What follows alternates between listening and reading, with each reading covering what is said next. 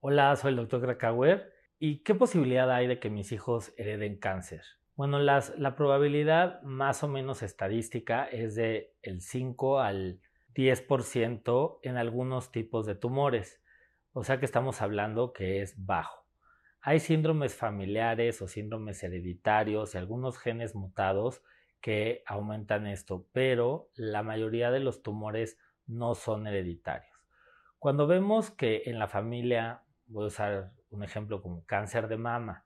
Tenemos que toda una línea familiar, por ejemplo, todas las tías y luego en las sobrinas hay, este cáncer de mama también y que luego en la tercera generación también hay cáncer de mama, bueno, podríamos estar pensando en una enfermedad eh, en la cual hay una mutación genética, pero es bajo.